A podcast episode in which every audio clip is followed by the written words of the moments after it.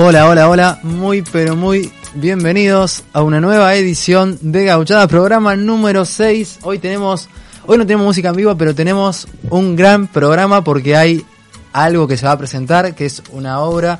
Pero antes que nada, voy a saludar a mi querido compañero Rudolf. ¿Qué tal? ¿Cómo, va? estás? Bien, no me diga el apellido porque ni me, ni me lo entero yo. ¿Cómo estás? Muy bien, buen día, día Porque además siempre te olvidas que mi apellido acaba en T, no en H.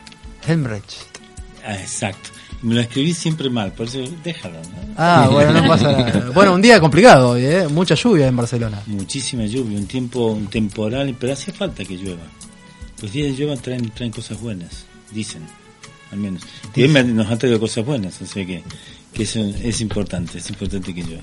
No, un bonito día de lluvia con mucha agua. Hermoso. Y ahora empiezan a bajar las temperaturas aún más y empieza la Navidad que de pronto no lloverá más. Y bueno, no pasa nada. Bueno, voy a saludar a, a- Voy a saludar para allá primero. Voy a saludar al control, a los chicos. Está Sirius ahí, está Vicky. ¿eh? Saludamos. Me voy rápidamente a las redes sociales que nos pueden ver a través de Facebook en vivo por streaming en alta definición en gauchadas.org y en nuestro Instagram gauchadas.radio. También nos pueden mandar un mensaje en vivo y comunicarse con nosotros al WhatsApp al más 34 porque estamos aquí en España, en Barcelona, 93 146 49. Y ahora sí, me voy rápidamente a introducir a nuestros invitados del día de hoy. Hay una, hay una que es parte del staff Sí, que sí. la voy a presentar y se llama Cristina Serrano. ¿Cómo le va? Muy bien. Aquí estamos otro miércoles más, pero bueno, hoy no soy protagonista, hoy vengo con un invitado muy especial. Tun, tun, tun. Tan, tan, tan. Bueno, lo vamos- y, lo, y lo tenemos que presentar. Daniel. Daniel Naranjo, director y dramaturgo de la compañía Teatro Maravilla, que Exacto. van a presentar la obra Be Hate. Eh, Exacto. Hola, buenas tardes. Muchas gracias por la invitación. Gracias por los paraguas también. No pensaba venir, pero como sabía que estaba aquí y me habían invitado, dije, venga, cojo el paraguas y vengo. ¿De, de dónde sos, Daniel? Yo soy de Santiago. Santiago, adoptado hace 20 años aquí en Barcelona. Y bueno, estoy aquí hace mucho tiempo y he hecho muchas cosas, entre ellas mucho teatro. Y es lo que tengo que, bueno, que este fin de semana, 7 y 8 de diciembre a las 7 de la tarde, estrenamos nuestra obra Be Hate, en la cual actúa Cristina Serrano, actriz y miembro de la compañía Teatro Maravilla. Eh, nos pueden seguir en Maravilla Theater en Instagram también. Me gusta porque, porque no, no dijo nada y La entrevista la hace él solo, ya está. Perdona, tú eres el invitado. Ah, era yo, ¿no? Agus, él mismo se va a hacer las preguntas y No nos va a no contestar. No, muy bien. No, yo, yo quería, primero quería preguntarle a, a Daniel, eh, ¿por qué viniste a Barcelona? Uf, no es una larga, larga historia, eso es por obra de teatro. ¿eh? ¿Ah, sí?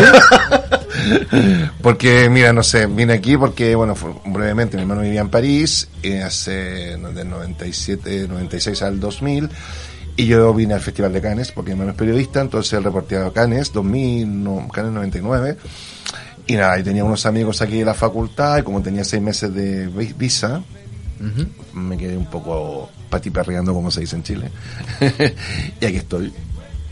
Y contame Aquí un poquito cómo decidiste formar esto de esto de la compañía, ¿no? De la compañía Teatro Maravilla. Vale, bueno, yo soy actor, soy dramaturgo también, soy director y básicamente el último tiempo me he dedicado a la dirección. Bueno, cuando vine aquí lo que tú me contabas, hice, bueno, hice unos cursos también de guion, de teatro y bueno, siempre había querido hacer dirección de teatro y se dio la posibilidad el 2016 que empecé con un taller mm, por las Roquetas donde conocí a un gran amigo, Dani Arjona, que le hago también un- una mención aquí. Y bueno, con él empezamos a hacer varias obras de teatro, así haciendo teatro, y hasta que al final, mira, se formó la compañía, que ya este es su cuarto montaje, Big Hate. eh, entonces ya la compañía dirige una cosa más profesional de teatro joven, en la cual Cristina también aquí presente es actriz y, y miembro de la compañía. Y bueno, mira, aquí estamos, así que el sábado y domingo a las 19 horas en Porta 4 eh, tenemos la obra de teatro. Esta obra de teatro es a partir de un premio que nosotros ganamos con una otra obra que se llama Hamlet Radical, que participaba Cristina Serrano y Max Gabriel, los dos actores. Un texto mío también. Y aparte de la tercera muestra de Teatro Abreu aquí en Barcelona, ganamos este premio, premio de público, y pudimos hacer la residencia y presentar Big Hate. ¿Qué es Be Hate? Uy, a ver si Cristina te puede ayudar. Cris, ¿qué es? Paso palabra. No. A ver, Mm, mm, Shakespeare en... Be Hate A ver, ¿de dónde nace? A ver, el año pasado ya, ya creamos Behate, fue un laboratorio mediante ejercicios, workshop que nos proponía Dani y creamos Behate, pero lo que vamos a presentar este año es Behate 2.0 que es que Dani tienes que explicarlo tú como director. Vale, no, Big- bueno, Big Hate, el nombre creo que lo pusimos con Cristina, lo puso ya, no me acuerdo, estábamos ahí en unas cervezas. No, con- para variar, no. Bueno, aparte de que necesitamos los actores de botar la adrenalina, porque si no, vamos. Bueno, Big Hate era un poco parte de una trilogía, que eran las dos horas anteriores, eh, Wonder Boy, que hablaba de la homofobia, y hashtag de las redes sociales. Y a partir de Big Hate, es un nombre que implica todo el odio que hay hoy día, ¿no? Y vivimos en una sociedad, sociedad. complejilla, eh, el de la, la- la- la teoría del odio, las fuerzas de, de mucha extrema derecha, eh, crispaciones por todas partes, los robots, los Twitter falsos, bueno, en fin, Las todo fake news. fake news. y todo esto genera, nos lleva a todos los ciudadanos a ser unos generadores de, odio, ¿no? Y también ser víctima también de odio de otros que nos controlan en principio. Sin enrollarme tanto, la vigés es una aproximación a partir de la teoría del odio y de esta situación que lo vemos como normal, ¿no? O sea, yo no estoy de acuerdo contigo, te insulto, te mando la mierda, pero mm, te respeto, ¿vale? Entonces, pero no pasa nada porque estamos en democracia, ¿vale? La compañía se caracteriza por tocar temas bastante sociales y a partir del estreno de Big Hate, em, son situaciones donde se muestra un poco este síntoma cotidiano, ¿no? De nuestras relaciones, de los sentimientos, esta polarización también de siempre querer tener la razón y de que no escuchar a nadie, pero te escucho, te respeto, pero pero bueno, siempre tenemos esa, esa tendencia, ¿no? Y bueno, ha sido un trabajo muy interesante, lo que comentaba Cristina el año pasado partió con un workshop, un workshop escénico, performántico, la compañía se caracteriza por hacer un trabajo de teatro físico y performántico, es decir, con muchas acciones, hicimos una previa. Lo interesante de ese workshop, que la dramaturgia, es decir, el texto, nació en el trabajo de los actores, ¿vale? Entonces Cristina y bueno otros chicos también actores que participan en el workshop fueron un poco conejillos de indias y con ejercicios la dramaturgia nació de, de ese workshop, ¿vale? Que nos- a mí como director me sirvió mucho para poder montar este Big 2.0. Pero no quiero, no quiero hablar mucho, ¿eh? No, no querés, no No, querés. no, que- no, no, hombre, no, no, no. Bueno, pero la temática actual, eh, ¿de qué va? Porque de todo lo que has dicho pasa, po- podremos hacer muchas obras. Exactamente, ¿cuál es la temática de la próxima obra que se estrena? Del Big Hate. Es lo que te comentaba. Bueno, el Pues me has hablado de derecha, me has hablado, Ah, me hablado de muchas cosas, claro. Es que para bueno, entrar, concentrar todo eso en una obra es... Yo creo que es como el sentimiento actual de que nosotros eh, vivir en un constante rechazo hacia el otro, a la falta de respeto, yo creo a la no aceptación. Te lo resumo porque es un poco complejo, pero yo creo a la capacidad de que siempre estamos en conflicto o nos hacen estar en conflicto sobre como quienes somos y lo que queremos, ¿no? Y si no estamos de acuerdo, también la falta de respeto. Es un poco así complejo, pero Yo llamaría quizás tolerancia, ¿no? A todo esto. tolerancia y también yo creo que un poco las la fuerza de la razón, ¿no? También y de la, De la verdad. y de la verdad. También creo que somos una sociedad dicotómica, es sí o no. Entonces también yo creo que a veces Lo curioso es que nadie termina teniendo ni la razón ni la verdad. exacto. Y al final luchamos por esto toda nuestra vida y, en- y quién tiene la verdad y quién tiene la razón si no existe. Y cada uno del punto de vista y como lo- las gafas con que lo veas. ¿no? Al final es un poco así. Curiosamente es esto lo que nos pasa, ¿no? O las derechas tienen la razón o las izquierdas tienen la razón. O eso tienen- y al final estamos siempre luchando con eso y al final quién la tiene, ¿no? Mm, sí. Curiosamente, aprender a ser tolerantes es una de las cosas más importantes quizás que hoy en este siglo podemos hacer. Cuesta mucho, ¿no? Bueno, es una tarea dura, es Difícil, una tarea. es difícil, pero- Templanza y tolerancia, sobre todo, hay que tener. Templanza para no no salirnos de esa agresividad que nos que tenemos contenida y tolerancia para entender el punto de vista de los demás de alguna manera. Sí. Yo creo que también la obra plantea algunos tipos de violencias que estamos lamentablemente acostumbrándonos, como la violencia machista, también como la violencia a, lo- a la diversidad. También pienso que hay unas, también la, la obra plantea en algunas secuencias escénicas este tema, ¿no? Y básicamente desde el punto de vista muy violento y mucho desafío de los actores. Yo creo que el espectáculo, no porque lo haya escrito yo ni mucho menos, sino porque yo creo que el trabajo de la compañía consiste en el trabajo actoral, ¿vale? Yo creo que es muy importante. Luego Cristina, actriz de la compañía y bueno, pues, también que trabaja en el estreno, obviamente, puede contar un poco lo que ha sido su, su experiencia, sobre todo en el desarrollo del actor, ¿vale? El trato físico, la performance. La compañía básicamente es un trabajo de actor, ¿vale? El desafío del actor en escena y también el no actuar, el vivir las situaciones reales. Yo creo que eso es súper importante. Y el riesgo actoral. Creo que son un poco las características que la compañía se define en términos de técnica escénica o técnica de interpretación, si hubiera alguna manera de definirlo, ¿no?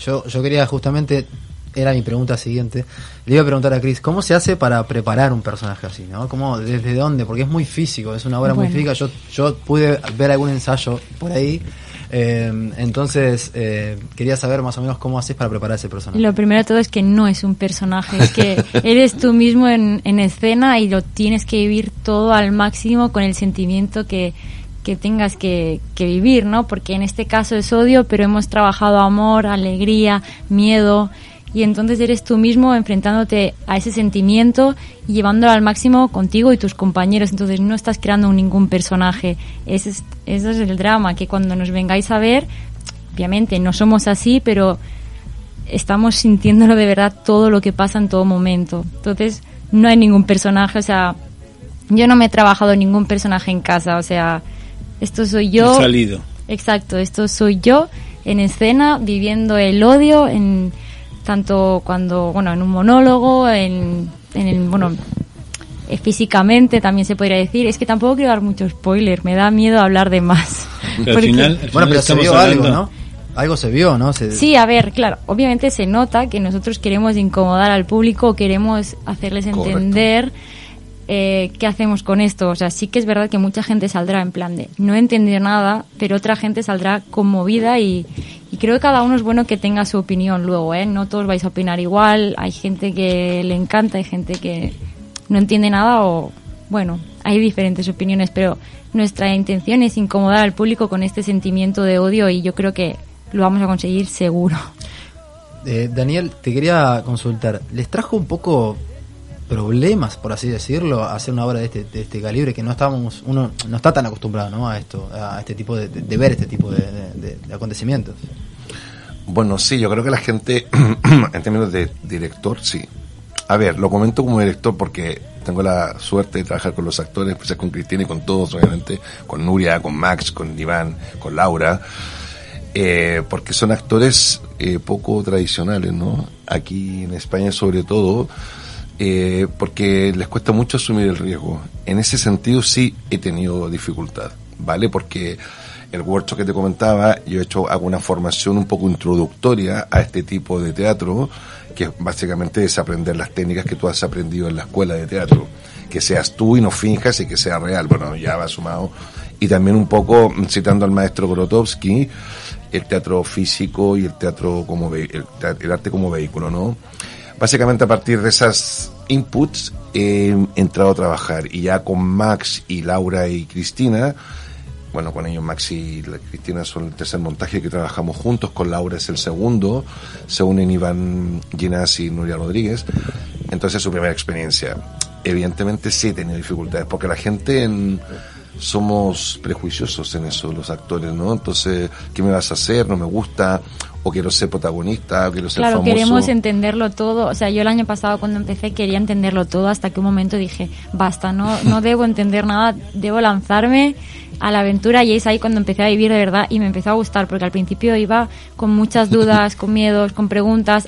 No se me notaba que iba así, pero estaba, estaba pasándolo mal al principio porque es un teatro muy diferente a lo que vienes acostumbrado tradicionalmente a lo que te enseñan las escuelas y aquí se vive de otra manera. Sí, siempre le cuento a Cristina que ya fue un cambio, pero vamos radical porque realmente fue un proceso así, que, que lo que hay, y luego vamos. eh, Hombre, la si ya de entrada en nuestra vida real nos cuesta gestionar las emociones, cuando hablamos de odio estamos hablando de, de emoción, de felicidad y tal, interpretar la gestión de unas emociones que debemos sentir en un momento encima de un plato, chapó, eh, felicidades. porque es un trabajo arduo. Es bastante lo que Por tú eso dices. nos gusta ser actores. gestionar las emociones, el tema que tú dices. Mm, Bueno, yo, yo tampoco las, que las gestiono mucho en mi vida personal, como todos, pero yo creo que conectarnos con las emociones hoy en día nos cuesta mucho. La reprimimos o también nos quedar bien o, ¿sabes? Bueno, al menos sabemos lo que es. Por, por lo menos, ¿no? Por lo menos sabemos lo que es, porque yo digo siempre, sabemos de las de emociones del año 92, cuando Goleman, probablemente en otras partes, Claro. descubrieron que teníamos emociones y que podíamos gestionarlas, la inteligencia emocional. Claro. Antes de eso no se sabía, con lo cual, imaginemos que hace casi 26 años que sabemos lo que son las emociones. A lo mejor dentro de 50 más podemos llegar a gestionar. o un poquito más, ¿eh? Yo diría que yo un diría que un más. no sé si estaré en 50 años, pero es lo que te digo, yo encuentro que el trabajo de ellos es bastante interesante porque justamente es un trabajo muy fuerte, de mucho desafío actoral, de mucho riesgo y también de ponerse al servicio ¿no? del trabajo, que eso eh, físico también eh, no es fácil. ¿eh? Bueno, Dani, eh, agradecerte, agradecerte por, por, bueno, por contarnos un poco de, de la obra. Eh, ¿Cuándo es? Eh, redes sociales, eso que ya dijiste que, que, que tenés que repetir. Lo repito, mm, ca- 7, 8, 14, 15, 21, 22 en Porta 4. No, 22, 23. No, no. No, 21, 22. Ay, qué lío, no. Hay discordia en el Ahí equipo. tenemos aquí siempre. A las 19 horas eh, pueden coger las, sacar las entradas en la parte, en el portal de Porta 4. Hay promociones también, hay ventas anticipadas. También pueden seguir por las redes sociales, como decía aquí Agustín. Maravilla Theater y también la página de Facebook, también hay bastante información. Hay unos videos que, que te deben sonar a ti. Y bueno, toda la información que puedan, yo creo que es una buena experiencia. Es teatro joven, teatro independiente que hay que apoyar, sobre todo en este momento en que no nos podemos masificar. Hay que tener la voz. ¿Dónde está el teatro exactamente? qué En? Gracia. En Gracia. Calle, ¿Qué calle era? ¿Tú te acuerdas? Bueno, me acuerdo. Ah, hay que googlear. eh. A ver, pues. Bueno, lo encontramos, Bueno. si no lo ponemos luego. Pero sobre todo lo que se dice en el teatro, que es muy importante, si no sé si sabéis cuál es el origen, pero cuando se va a empezar algo se dice aquí mucha mierda. ¿Sabes por qué? Porque Mm, Bueno, no, creo que algo sé, pero no, cuéntamelo. No lo mejor. sabes. Eh, se dice así porque el paralelo, que está muy cerca de aquí donde estamos en la radio, era la zona y sigue siendo quizás donde había más teatros en esa época. Claro. Y donde iban los carruajes con la gente y entonces claro, los carruajes y los caballos daban mucha mierda. Cuando había un estreno es cuando más mierda había. Cuando más carruajes había quería decir que más gente asistía al teatro, con lo cual se empezó a decir, eso dicen, ¿eh? o lo he escuchado así, se decía mucha mierda, mucha mierda para vosotros. Muchas Gracias. gracias, muchas gracias por haberse invitado Muchas y muchas gracias por todo, ¿vale? Bueno, gracias Dani por, por haber venido y bueno, vos Chris no te vayas. ¿eh? Que- ya me estaba levantando. no, no te vayas, quédate. Que ahora ya cambio de Eh, Cristina. ahora- seria. Ahora tienes otra interpretación. Luego de, luego de una pausa musical eh, vuelve el señor, abre el señor Rudolf, así que señor, no se, no se vayan, eh. enseguida regresamos. Muchas gracias, ¿eh? El mate falta por su ausencia.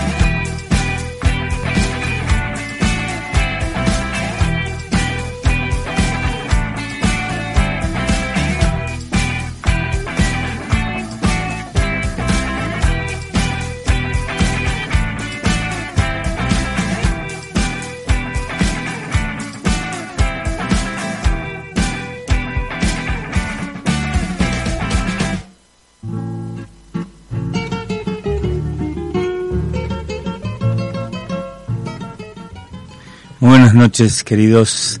Este es, es- cualquiera que escuche esta música y que es de Córdoba sabe que estamos hablando. Sí, ¿no? Sí. ¿De qué? ¿De qué? Yo de no los. Suquía, de los del Suquía. Un grupo, un grupo de Córdoba que, que lleva muchos años y que realmente ha hecho la música de Córdoba y para cordobeses. Incluso os digo que es difícil encontrar un disco de los del Suquía fuera de Córdoba. Ah, ¿sí? Sí, sí, se vende en Córdoba. Hoy lo leí y me sorprendió. Digo, ¿cómo puede ser? Bueno, pero un disco ya es más difícil, ¿no? Pero Sí, bueno, tienen disco. online, pero- Bueno, es un, es un, un grupo que se han ido muriendo naturalmente los, los fundadores, pero los hijos y tal siguen. Los del Suquía, ¿por qué los del Suquía? ¿Qué es lo del Suquía? Suquía es el río que pasa por Córdoba, Mm. curiosamente. Y que les llaman el, el río de los cantores. ¿no? Dicen, hay mucha divergencia ahí de opiniones, ¿bien? Pero esta es la música que están escuchando ahora, que es eh, de los del, Suquía, perdón.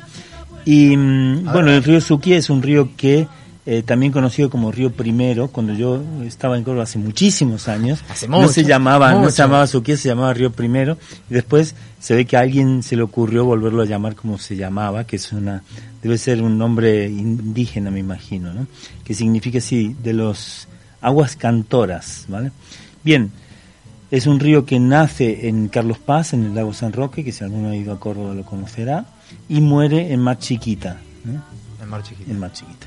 Bueno, eh, pero no venía a hablar, ya que estábamos en la música, venía a hablar de un personaje cordobés que curiosamente es el de la canción, ¿no? que se llamaba Jardín Florido. Jardín Florido. Cuando, Sí. cuando busqué un poco la, la canción, ¿no? Te dijo Estaba que escuchando la canción. eh, de hecho, podemos escuchar un poquitito. Sí. Un clavelito blanco se fue rumbo al olvido. Murió Jardín Florido, caballero de ley. Un clavelito Ahora ahí te adelantó explica. algo, ahí te adelantó algo, ¿no? ¿Qué me adelantó? pero, pero digo, me, me pareció, ah, bueno, un poquito... eh, Curioso. Un nombre curioso, sí. Bueno, Jardín Florido, como se, le, como se le llama en Córdoba, y creo que no hay cordobés que no conozca la historia de Jardín Florido, era un hombre, un hombre ya mayor, que nació, un italiano. Hay algunos que dicen que, que nació en, en Santa Fe, en tal, pero no, nació en Italia, se llamaba Ferdinando Alviero Bertapelle. Ah. Sí. Y nació Italiano, italiano, sí, italiano.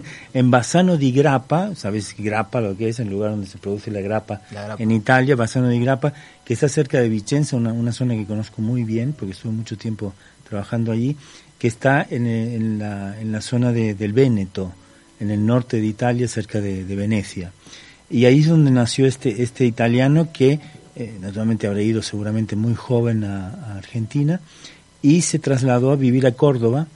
Eh, curiosamente, hay palabras que, que volviendo a releer esto me, me hacen acordar. Murió en, el- en el julio del, algunos dicen 68, otros dicen el 63, pero bueno, por esa fecha. ¿Es, es este de acá? Es este acá, ¿Es sí, este acá? podemos ¿Vamos a ver, pero, pero, pero, mira, si vemos, esta es una foto de cómo vestía, cómo vestía este personaje, pero no es que vistiese así por una fiesta, vestía cada día así. ¿Eh? Como veis llevaba una cosa que es curiosa, que decimos en Argentina, una, una galera, que no se dice en otros países, un sombrero de copa, llevaba un moño, que aquí se dice pajarita, llevaba unas flores en el ojal y un, un frac, y llevaba un bastón con borla, con borla, como se dice en Argentina, porque lo estoy leyendo todo, curiosamente, con borla de marfil. Como se decía antes, de galera y bastón. De galera y bastón, exactamente. Este personaje trabajaba, era un, un camarero de las confiterías. Y cuando escuchamos esa palabra aquí, no sabrás de qué estamos No, hablando. no. No entiendes, no entiendes nada. Una confitería era en su lugar un lugar donde se, se tomaba café, té y se, y se comía también. En los años, estamos hablando de los del siglo pasado, ¿no? Al cual yo pertenezco, el siglo pasado. No era que hacían Entonces- confites, no hacían. no hacían confiterías. Las confiterías eran unas cafeterías, vamos a decirlo así, donde iba la gente que pudiente, ¿no?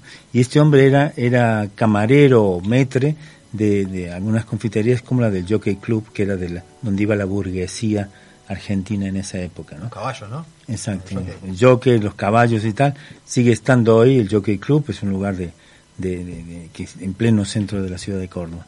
Bien, y este personaje salía de trabajar y vestido como veis en la foto, se paraba en un, en un lugar que es en el pleno centro, que es 9, de- 9 de julio, esquina Riverindarte. Y así dice la canción. Y lo que hacía era hacer piropos, o sea, hacer piropos, ¿sabéis lo que es el piropo? No. Sí, sí, sí. Vale. Hacer, hacer piropos, pero más que piropos hacía lo que diríamos versos a las mujeres. Uf, o sea que este es el que empezó todo. Hola. vale, entonces él hacía versos, sabemos versos, eh, versos a, a las mujeres, pero versos en plan muy, muy, muy bonitos, ¿no? Eh, bueno, la cuestión es que después de muchos años leyendo un poco sobre él, ¿no? Este hombre hacía versos y murió haciendo eso. ¿no? Eh, cada día Murió se iba, ley. Sí, cada día se iba al centro en esa esquina y decía versos a las mujeres que Pero, pasaban. pero ¿tenés, ¿tenés algo no? Tengo algún verso, ¿Sí? tengo algún verso, sí. Pero curiosamente, bueno, hasta hace- algunos pocos años le quisieron hacer una estatua como personaje de Córdoba en una esquina, en la esquina 9 de, 9 de Julio y Río Brindarte. Costó mucho que se aprobase esa ley porque eh, alguna parte de, la, de, de- de la- de las mujeres de ahí decían que era un acosador. Obviamente. Ah, bueno. un acosador. Pobrecito con su buena pinta y sus buenas Pero intenciones. estamos hablando, pero- estamos hablando del siglo XX, del siglo XX, naturalmente, donde en esa época, ¿no? Era, la, la mentalidad era totalmente diferente, ¿no? En esa época las mujeres no podían contestarle, que es distinto. Bueno, depende, depende, porque depende, No. si depende de lo que te dicen, o sea, depende de lo que te dicen. Yo ahí no estoy muy de acuerdo contigo, porque yo creo que un verso se puede recitar muy bonito, y no No, necesariamente pero tiene en que eso ser yo una estoy de cosa. acuerdo con vos. Mm. El, el... Bueno, igual no, nada, ya nos vamos a meter nosotras en ese tema. tengo- Yo creo que no es un tema para tratar hoy, el tema del acoso de un verso. No, Ya, Pero, no, no, perdón, quería hacer chiste Yo, yo tengo una pregunta rápida. Sí, Entonces, para sí. cada mujer había un verso o decía para las rubias un verso, para las pelirrojas. No, él se los inventaba. Él, Eh, cuando era- pasaba una mujer, él pasaba decía alguien y algo. tal. Eh, por ejemplo, hay A ver qué decía, a alguno... mí me- yo quiero saber qué decía. Claro. Sí, em, voy a buscar uno que dice aquí, por ejemplo. Quisiera ser una lágrima para nacer en tus ojos, vivir en tus mejillas y morir en tu boca. Ah, bueno. Estamos hablando del año 60, 50 y tal, ¿no? Si viviera, Colón diría, Santa María, ¿qué pinta tiene esta niña? Bueno, las calaveras, ¿no? Exacto. Bienaventurados serán los borrachos. Nuestras porque- caras se las están perdiendo los que escuchan solamente. Bueno, estamos hablando de los años Sí, hay que poner en 50, contexto, hay que 50 y poner en tal. contexto. Ya, ya. Bienaventurados serán los borrachos porque ellos te verán doble. Ah, ese está bueno. Está Ese- bueno. ese está bueno. Ese es ingenioso al menos, sí. Quisiera ser el mar y que tú fueras la roca para cuando sube la marea poderte besar en la boca. Esa, esa me la sabía yo, rima, ¿eh? ¿eh? Pero vos tenés que entender que si un señor que no conoces viene y te dice te quiero besar en la boca así de la nada, es raro. En esa En época, ese en esa época, en ese contexto quizás no, ¿no? Eh, por ejemplo, dice, vete por la sombra que los bombones al sol se derriten. Sí. Esta también la había escuchado. escuchado. sí, sí, sí. Me la han dicho alguna vez. Que yo no sé sí. si estas realmente son, Bueno, son, es que ella debe estar acostumbrada Claro. dudo. son, bueno, seguramente. Yo Yo, tengo, lo que yo quiero tengo una decir, poética también. yo lo que quiero decir, Sin malas destacar, palabras. destacar en esto, aparte de la parte feminista no, si era acoso o no, eh, tenemos que mirarnos en el contexto, en la época y tal, y, y en Era la un época que- poeta, era un digamos. poeta, quisiéramos. Yo diría, yo diría más bien era un hombre que se vestía muy curiosamente, incluso para la época, ¿eh? Entonces, que decía versos, y decía versos a, a mucha gente, o sea, la, cuando iba a la tienda decía un verso constantemente, estaba recitando de alguna manera. Y esa es la forma de recitar, era hacerlo eh, con las mujeres, y bueno, yo recuerdo que mis tías hablaban de esto. Ya. ¿Te acuerdas? ¿Qué de? No, a ellas les encantaba, porque Sí. que él te hubiese dicho un verso era como tener Claro. una medalla que llevabas de alguna manera, ¿no? Claro, como que era famoso, digamos. Claro, entonces no, era famosísimo, o sea, eh, fue un personaje ilustre y, y murió, bueno, murió, realmente es un hombre que murió, vivió muy humildemente, Mm. con lo que ahorró, con lo que ahorró se compró un coche descapotable que en aquella época era importado y tal, seguramente que lo, que lo, que lo, lo, ¿cómo se dice? Lo tuneó, sería Lo la tuneó, fecha. sí, sí. Lo tuneó muy kitschy, ¿no? Muy con flores y tal. Por eso le llamaban jardín florido, porque siempre llevaba flores en la solapa y Ah, tal, ya ¿no? entendí. Ahora se entendió por entendí qué, ahora se entendió por qué. Bueno, eh, Ferdinando Alviero Bertapele, hemos querido aquí hablar de un, de un cordobés que cualquiera que siente esta canción que hemos pasado seguramente sabe de qué se trata, eh, porque para, para, para los cordobeses es todo un personaje. Nada más. Nada más. Es todo cuanto. Muy bien, bueno, la semana que viene o... No sé, la- cuando vuelva vendrá otra vez, cuando vuelva de aquí a algunas semanas o el año que viene, ya hablaremos de algún otro, otro, otro tema personaje. curioso. Otro personaje. Otro gran personaje cordobés o, o por ahí de otro lado, ¿no? No sé. sé, no necesariamente tiene que cordobés. No, ahora se me ha ocurrido, hoy, eh, hoy, estaba, hoy, el aire, eh, hoy estaba escuchando, eh, entre buscando información, se me cruzó algún cuento de Landricina. Oh, grande. Y realmente, grande. realmente es espectacular. O sea, estaba riéndome solo, escuchando con los auriculares y me reía Por carcajadas. la calle, solo. la gente te miraba, ¿no? No, no, estaba aquí sentado en, en- trabajando en, en- la Fundación Inceptum mientras preparaba un poco estas pocas palabras que he dicho de este, de este personaje, me he dejado la mitad seguramente. Eh, estamos hablando del año 36, cuando No, apareció claro. este personaje, imagínate. En 36, aquí en el 33 comenzaba la guerra civil. En, en 1930 se hizo el primer mundial de fútbol en Uruguay. El dato- el cada dato uno sabe la fecha, Sí, cada uno sabe lo Sí, que sí. lo que toca. ¿no? Eh, Sí. Bueno, nada. Bueno. Simplemente eso. Seguiremos hablando de personajes y de cosas de, de Argentina. Para eso es esto es un programa para los argentinos, ¿no? ¿Era? ¿Qué pasa con el mate? Anda- sí, creo que sí, ¿no? El mate se quedó- el mate El mate quedó- lo estoy usando de, de el- trípode. El mate quedó, que- quedó de base. Pasa que hago ruido con el termo y Claro. no, a ver, Y el control del control te retan. Entonces, claro. Bueno. no sé cómo se va a mate y vamos, a vamos a una. Mate mientras, para se acá. acomoda, mientras se acomoda Aus, Que yo no he podido tomar un vamos mate a una, a una breve pausa musical y enseguida regresamos.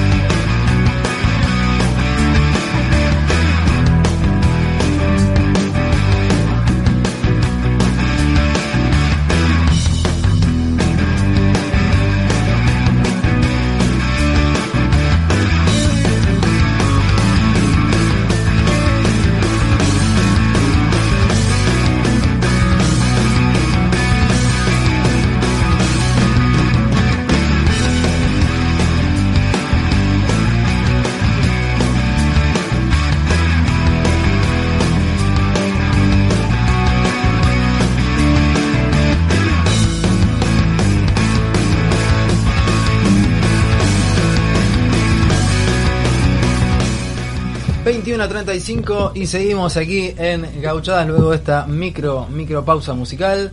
Y pueden seguirnos en Facebook a través de gauchadas.org y gauchadas.radio nuestro Instagram que cada vez tenemos más seguidores por suerte. Y acá estoy a punto de decir, me dicen desde la producción, desde el control, que es justamente lo que iba a decir. Así Que se vayan preparando, ¿eh? ustedes aquí, la, ustedes Está- tres. ¿Le aprendiste a leer los labios Sí, a claro, Victoria? no, sí, ¿Le sí, claro leer sí, los sí. labios? Además ya está trabajando con nosotros Victoria Claro, en el programa anterior. Esto, Eh, se, esto se va se va por las nubes. esto, ¿eh? bueno, ojalá, Victoria ojalá. y tú que trabajan, me, me llaman a las 11 de la noche para preguntarme cosas, seguramente se va a ir por las nubes. Ojalá no, quiero, quería preguntar a los tres, ¿eh? a los tres, un poquito para, poquito- para un poquito no más adelante. La pregunta es, ¿qué fue lo más eh, loco o, o lo más fuerte o lo más extraño que vivieron en Barcelona hasta el momento? Seguramente hay un montón de cosas, pero bueno, para que vayan pensando un poquito. Mientras tanto, eh, también puede llamar la gente, también puede llamar la gente al, al WhatsApp al más 34 93 100 46 49 y contarnos su experiencia a través de audios. También lo podemos poner por WhatsApp o escribirnos. Así O- que, sí. Yo estoy haciendo un directo, si alguien quiere contar lo más extraño que les ha pasado fuera del país, los leo. Espectacular, yo estoy en Facebook también en directo. Eh, un saludo justo para mi papá que se acaba de conectar. así que Papá, Hola. papá. Hola, papá de Agu. el cabezón. Eh, así que bueno, nada. Bueno, ¿qué, ¿qué nos trajeron hoy, chicas? Chan, chan. Ten, ten, ten, Contales magia. vos. A ver, yo he estado investigando un poco de los argentinos, porque me gusta mucho investigar de los argentinos, no sé por qué. Yo sí sé por qué. Todos, todos sabemos por qué, pero por ahí. Y encontré una cosa muy curio- curio- curiosa, no sé hablar, que la fiesta más importante que hay para las chicas Sí, es eh, cuando celebran los 15 años. claro, fuimos todos. Todos de chiquitos hemos ido a cumpleaños 15. Esto Sí. aquí Al no cumpleaños pasa. de 15. Al cumpleaños. Al 15. cumpleaños de 15. Pero vamos a ver. Pero lo más heavy es que leía que era muy estiloso, en plan, como si fuera una boda. Sí, sí, sí. O sea, que se arreglan como una boda, el vestido, el peinado, el maquillaje. La que hay foto, el... La puesta de largo, la puesta de largo. fotógrafo. es Mirá, co- tenés 15 años y vas, como hombre, que no suele suceder, vas de traje. Tenés que ir de traje y te dan velas, a veces te dan flores a vos también. ¿Pero qué significa? Que a partir de los A 15 mí- años... Ahora te cuento, pero a mí me sorprendió mucho que acá no se hace eso, No. porque, bueno, yo mm, cuando me vine acá fue la primera vez que salí, que salté el charco, ¿no es cierto? Yo hasta ahora ¿Pero había vos estado tuviste siempre en Argentina. 15? No, ya si quieren les cuento después, pero no. Em, pero en, en Estados Unidos, por ejemplo, que yo me creo que todo el mundo es como Estados Unidos, están los Sweet 16. Sí. Entonces yo pensaba que era una moda que habían que, la habían inventado ellos, ¿no? ¿Qué sé yo? Y resulta que, que no, que viene de las civilizaciones precolombinas, de los aztecas y tal. ¿En serio? Sí, es un, era un rito que se hacía cuando las mujeres cumplían 15 años, que bueno, 15 años, a saber, yo supongo que habrá tenido que ver con la primera menstruación, porque no creo que Sí. hayan celebrado Creo que- cumpleaños creo que en viene- esa Creo que época. viene por eso, como que, como que la mujer se, Se hace mayor. Claro, ¿no? se hace mujer, entonces se la llevaban a no sé qué escuelas, a enseñarles de, de la historia, de la cultura y a prepararlas para formar una familia. Entonces después volvían al pueblo y ala, ya eran eh, carne para el mercado.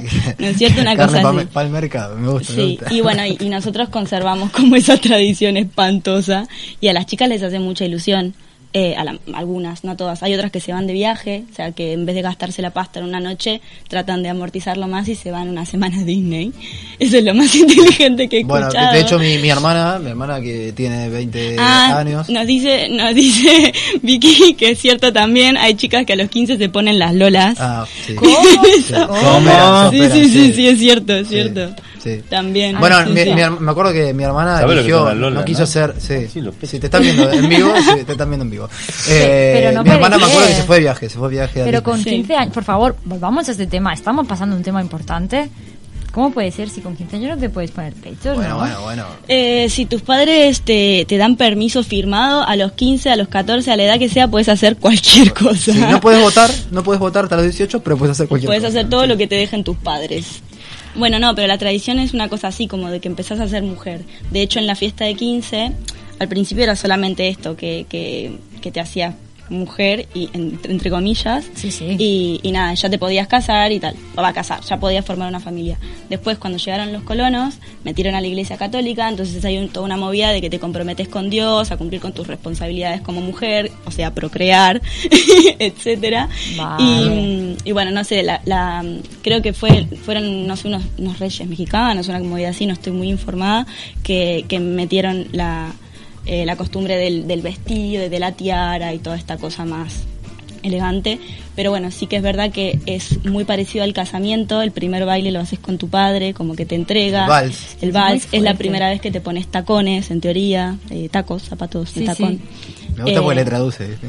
bueno, es que, qué sé yo. Traducción es simultánea. programa para argentinos, pero tenemos una no argentina, entonces por la Claro. duda yo, Yo lo creo tengo que, que, yo explicar. creo que Está, cuando ¿eh? acabes alguna vez de un par de años vas a poder hacer un máster. Claro. Sí, pero si yo hablo argentino. otro A ver, como por ejemplo, Tú espérate, tú háblame y yo te contesto. ¿qué pasa, Cris? ¿Cómo andás? Che, bueno, Augusto, aquí estoy en el programa con mis compañeros. Como vine acá hace un rato. Está lloviendo, mal lloviendo. día. ¿Llueve? Sí, ¿Llueve? llueve bastante. No sé, no entiendo por qué hace tan mal día Pero pará, pará, pero, Barcelona. pero, pero ¿por qué? ¿Por qué llueve? No Está entiendo lloviendo. por qué está lloviendo acá en ¿Qué sé yo? Barcelona. ¿Qué sé yo? ¿Qué sé yo? Y lo dijo la palabra, él no lo dijo, ¿eh? Porque... Che, boludo. Ahí está. ¿ves? Es que me la encanta. cosa, la cosa, ¿sabes la cosa? El coso. El coso, el coso, sí, El sí. cosito este. ¿eh? El coso, sí. Estoy diciendo. Montarle el coso que... Sí, sí, que- bueno, bueno, que me llegó un mate después de casi 40 No es minutos. micrófono mirá. este. 40 minutos de programa, un Y primer si mate. hiciste el, el- lo hizo frío el mate. ¿Cómo? Bueno, pero está, No, hoy hace, no, es hoy complicado está. mantenerlo calentito con el frío que hace. Mirá, mirá. Yo hago, hago unos. Y hago grandes mates, ¿eh? Sí, Mis compañeros ya, de la facultad ya, son ya testigos veo. de eso. Sí. Lo que pasa es que todos los días yo el mate, lo que pasa es que es mi mate. ¿Qué le pones al mate? Bueno, mate, mate, eh, gírenlo por acá. por favor. Bueno, espera que termine de hablar con el Mati. Bueno, Bueno, la cosa, que los 15, que acá no se festejan. No, No hacen nada las vamos, mujeres. es ¿Cómo, ¿Cómo sabe la sociedad que ya sos mujeres? me encanta porque cuando lo estuve buscando dije, no puede ser real. O sea, aquí sabía sí que en Estados Unidos, pero no pensé que en Argentina y me pareció flipante. No, aquí cumplimos los 15, cumplimos los 16, los 17. Ya, normal. Y ya está, es normal. Aquí sí que es verdad que es la comunión, quizá un poquito más, porque yo, por ejemplo, tuve una gran comunión que parecía una boda, Hmm. pero depende. O sea, esto de celebrar los 15 me parece flipante y bueno, hago un llamamiento, por favor, España, celebremos los 15 años con. No, no, no, dejemos de celebrarlos en, en tengo que- Latinoamérica. Tengo que, entendido que en el siglo pasado, en- por los años 40, sí existía, o quizás más tarde, lo que era la puesta de largo. Eso que me suena. La puesta de largo sería los 15 con vestido largo. O sea, porque al final los 15 en, en Argentina se ponen vestido largo las chicas. Sí. Entonces aquí es, existía, y creo que si lo podés buscar, la puesta de largo. En, Sí los, suena, en los sí. madriles, en la sociedad madrileña, existe la puesta de largo. En algunas películas, por ejemplo, años 30, 40 o tal, se puede ver eso de la puesta de largo, donde también se configuraban las relaciones para posibles candidatos eh, Armaban los matrimonios. bodorrios. Armaban los matrimonios. Armaban los matrimonios. Entonces, Históricamente, pues. Claro, incluso eh, también la sociedad, por ejemplo, la Sisi, la película Sisi, ¿la habéis visto? Algo de- ¿No? ¿La habéis No, visto no, Sisi? No, qué raro. No, no. No, no, hemos visto no, no. La emperatriz, la emperatriz. Ah, sí. Sisi, la claro. emperatriz. Bueno, ahí vais a ver también eh, en, la- en lo que es la realeza existía la puesta de largo. Sea, cuando presentaban a las doncellas ahí Ahora para vale. para la historia, sí, seguro. Bueno, es una movida así. Ahora es más una cosa de adolescentes que nada. Es, es Ahora es un noche. negocio brutal Bueno, de pero turismo. yo he ido a. Bueno, también. El hombre cumple a los 18. Eh, Es una fiesta, se hace una fiesta a los 18. La mujer a los 15, el hombre a los 18. No Bueno, pero tan- los 18 tiene más sentido Sí. celebrarlos porque hay una canción de una cantante que a mí me gustaba mucho cuando era chiquita. ¿Quién? Hilary Duff, me da un poco de Sí, vergüenza claro. decirlo. No, Hilary Duff, La sí. Lizzie Mm, McGuire, sí, claro. que, que es Sweet 16 y dice una cosa así como que es mi momento de brillar y por fin puedo desplegar mis alas. Es una movida así que no tiene nada que ver con los 15 años de una mujer, o sea, no no es que de repente No. esos los 18 tienen mucho más sentido celebrarlos porque Sí. sos mayor de edad, sí que tenés más Te vas a responsabilidades, estudiar, ¿no? te vas a estudiar si tenés si podés, ¿no? Votás. Eh, votás, puedes sacarte el carnet, Yo creo- un montón de cosas. Yo creo que más, más la idea por los 15 años va con el tema de, de ti en la menstruación. Por ejemplo, en Alemania es muy Mm. práctico que a la edad de 15 años, hasta 15 años te llaman señorita Claro. y después de los 15 años Señora. el idioma te llama señora. sí. No, Dios heavy. mío, 15 años. Señora, me vuelvo loco. o te llamarían señorita Agustina, tu profesor, entonces cuando pasas a los 15 años te llamaría Qué señora loco. El idioma es así en alemán. Claro, sí. Qué heavy. Bueno, son. Estos alemanes, es que... Qué heavy. Bueno, y nada. entonces, y bueno. Y ahora es divertido, porque como no puedes ir a las discotecas, a los boliches, cuando sos menor Los de edad. boliches, recordamos Los palabra boliche. Boliche eso, eso, boliche, de- boliche. de ¿Sabes qué es el boliche? Sí, ahora sí El que lo chevoli. sé, la, la discoteca, ¿no? El pub. O me estoy Sí, confundiendo. sí, sí, sí. El- el pub, bueno, un no, pub. no. El, el boliche es discoteca. Discoteca, sí. discoteca. O sea, vos pensabas que, que, que era el boliche. ¿No os acordáis que lo dije que era el, el chico gordito de, de Ah, los Ah, que sí. después nos comentó Sirius que ese chico le dicen así porque jugaba un jueguito todo el tiempo, que ese juego se llama boliche. El valero. Sí, el valero. Va. valero. Vale. ¿No es cierto? Era así, Es la más o que menos. te- Sí, dice que sí, así. claro, dice que sí. Valero. que es de, de- que es de Ah. la época de la época de Guillermo. de la época del valero, yo qué sé. Tenés que poner el micrófono. Bueno, en el pueblo de él juegan al valero los chicos, debe ser por eso, no sé Sirio, ¿qué pena juegan al valero? Bo- Boliche, boliche, eh, a- a- yo, yo me, me he cruzado con, con españoles que me han dicho, ah, pero juegan al bowling.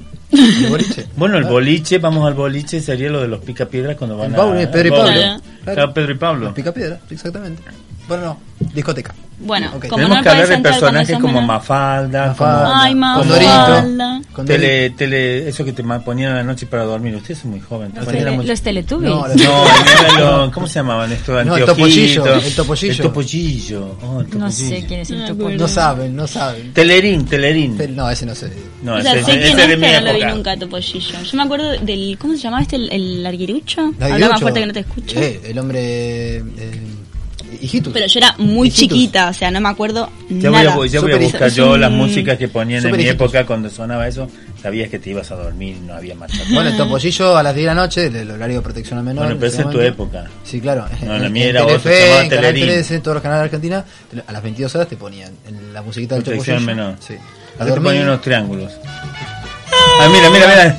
Ah, sí. Tan- Eso es. Telerín, ¿no? Pero aquí se llama de otra manera. Qué bárbaro, en producción, qué cracks, ¿eh? Qué No bien, la qué cracks. Me. No se llama de otra manera. Ah, sí. ¿Cómo lo llamáis vosotros? ¿Qué? Esto que acaba de sonar. Topollillo. Topo- no, topollillo. Topollillo, Ah, no, ¿no era? topollillo era otra cosa. Era un ratoncito el topollillo, ¿o no? Sí, ¿Sí? el libro, ¿y el, vi- libro gordo de Petete? El libro Era- gordo de Petete era una enciclopedia. En la enciclopedia. Pero también eh, era un. Madre mía, qué, qué, qué cosas. Mafalda, Mafalda fue, Mafalda fue nomás. increíble. Mafalda era, ¿qué es Mafalda? Mafalda, Vamos a hablar un día de eso. Mafalda, es... que nosotras no estamos despeinadas, nuestros cabellos tienen libertad de expresión. sí, Sí. Sobre Eso es Mafalda. Es porque llueve. porque llueve. Me he puesto los cascos solo para que no se note el pelo como Bueno, che, ¿qué tengo. pasó con Leandro? ¿Dónde anda Leandro? ¿Dónde anda. Leandro? ¿Dónde no estará anda, escuchando. ¿dónde anda Vi- Vitus? Vitus está, está Está rindiendo examen, está estudiando. Sí, sí. Y Leandro, no sé, estaba de viaje. También, de No, pero lo que he descubierto esta semana. ¿Qué descubrí? Que Vitus es un personaje ciclista en Córdoba. ¿En serio? ¿No viste? Dos páginas de entrevista porque usa la bicicleta. Pero yo aquí no la he visto en bicicleta. No, no, yo tampoco. La que veo en bicicleta es a, a nuestra productora, a- Sí. a Vicky. La otra Victoria, Vicky. la otra Sí, Victoria, va la otra Vicky está del otro lado. No, Pero- Vitus no. Ahora le vamos a cuando venga la próxima. ¿Dónde está la bicicleta? No, y además, además tiene que presentar, porque la semana que viene vamos a hablar un poquito de la entrevista que le hicimos a Andrea Pietra, Ah, eh, que Ay, la hizo sí, ella, que la hizo ella, y bueno, nosotros estuvimos ahí grabándola, el equipo Te estuvo están ahí, mandando ahí una señal. y me está dando una señal, la señal de... Quiere decir que ya te toca, callate y hablar Sí. de lo tuyo. No, igual yo, bueno, no, la- es la, es la señal de ¿Terminaste el que, mate ya, es la señal de que te- vamos a una pausa musical Ah, vamos a una pausa. y, y entro enseguida. Pero no se olviden de la pregunta, ¿eh? Porque ¿Cuál es la pregunta? ¿Yo puedo responder? Sí, después ¿Qué? de la pausa musical. Ah, vale, vale, vale. Ay, si no la ¿Cómo va a preguntar si no sabe la No, porque la, Sí, la- ya la pregunta era Ah, qué fue lo más fuerte o lo más loco que has vivido en Barcelona Yo hasta no hoy. sé, yo después tengo que hacer Vamos a una pausa musical y enseguida regresamos.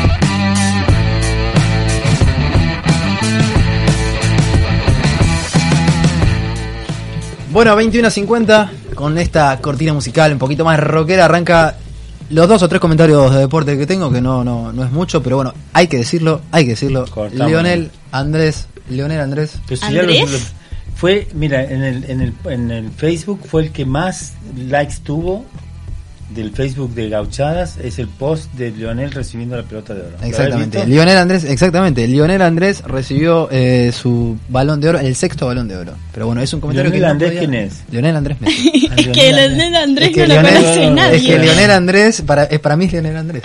Lionel Andrés. Pero Fue bueno, tu amigo, ¿no es cierto? Es mi amigo, sí. Te- te- te- tengo un sueño, tengo un sueño. Pero bueno. Eh, nada, comentar también que voy al poquito al básquet, ¿eh? porque yo siempre hablo mucho de fútbol y, y- y de tenis. Y voy al básquet y el equipo de mi ciudad, la ciudad de Río Gallego, la provincia de Santa Cruz, ¿Dónde de Argentina, Patagonia, Argentina. El equipo, eh, el hispanoamericano de básquet, que juega en la primera de, de la Liga Nacional de Básquet, en Argentina, le ganó 72 a 67 a San Lorenzo de Almagro, candidato a ganar la liga en el estadio No, Juan y- Bautista Rocha. No tiene algo que ver con el Papa, eso. Sí, exactamente, San Lorenzo es el equipo del papá. No, No sé, porque... Sí, señor. De, las chicas. Perdón, nos reímos porque no tenemos idea de lo que está hablando. Yo Está estoy bien. con, cara de, estoy con cara de interesante. en plan Yo "Ah, tampoco, yo No, no. Oh. A ver, que, que el equipo de. A ver, que en Río Gallegos, mi ciudad, hay dos equipos fuertes, muy fuertes. Uno es el boxing, otro es el hispanoamericano. Ah, y, el, está. y, hay un, y hay un equipo que llegó a la primera división. O sea, llegar a la primera división en una ciudad como Río Gallegos es como, Ya. no sé, es como decirte. Bueno, corta, hace la corta. Que te...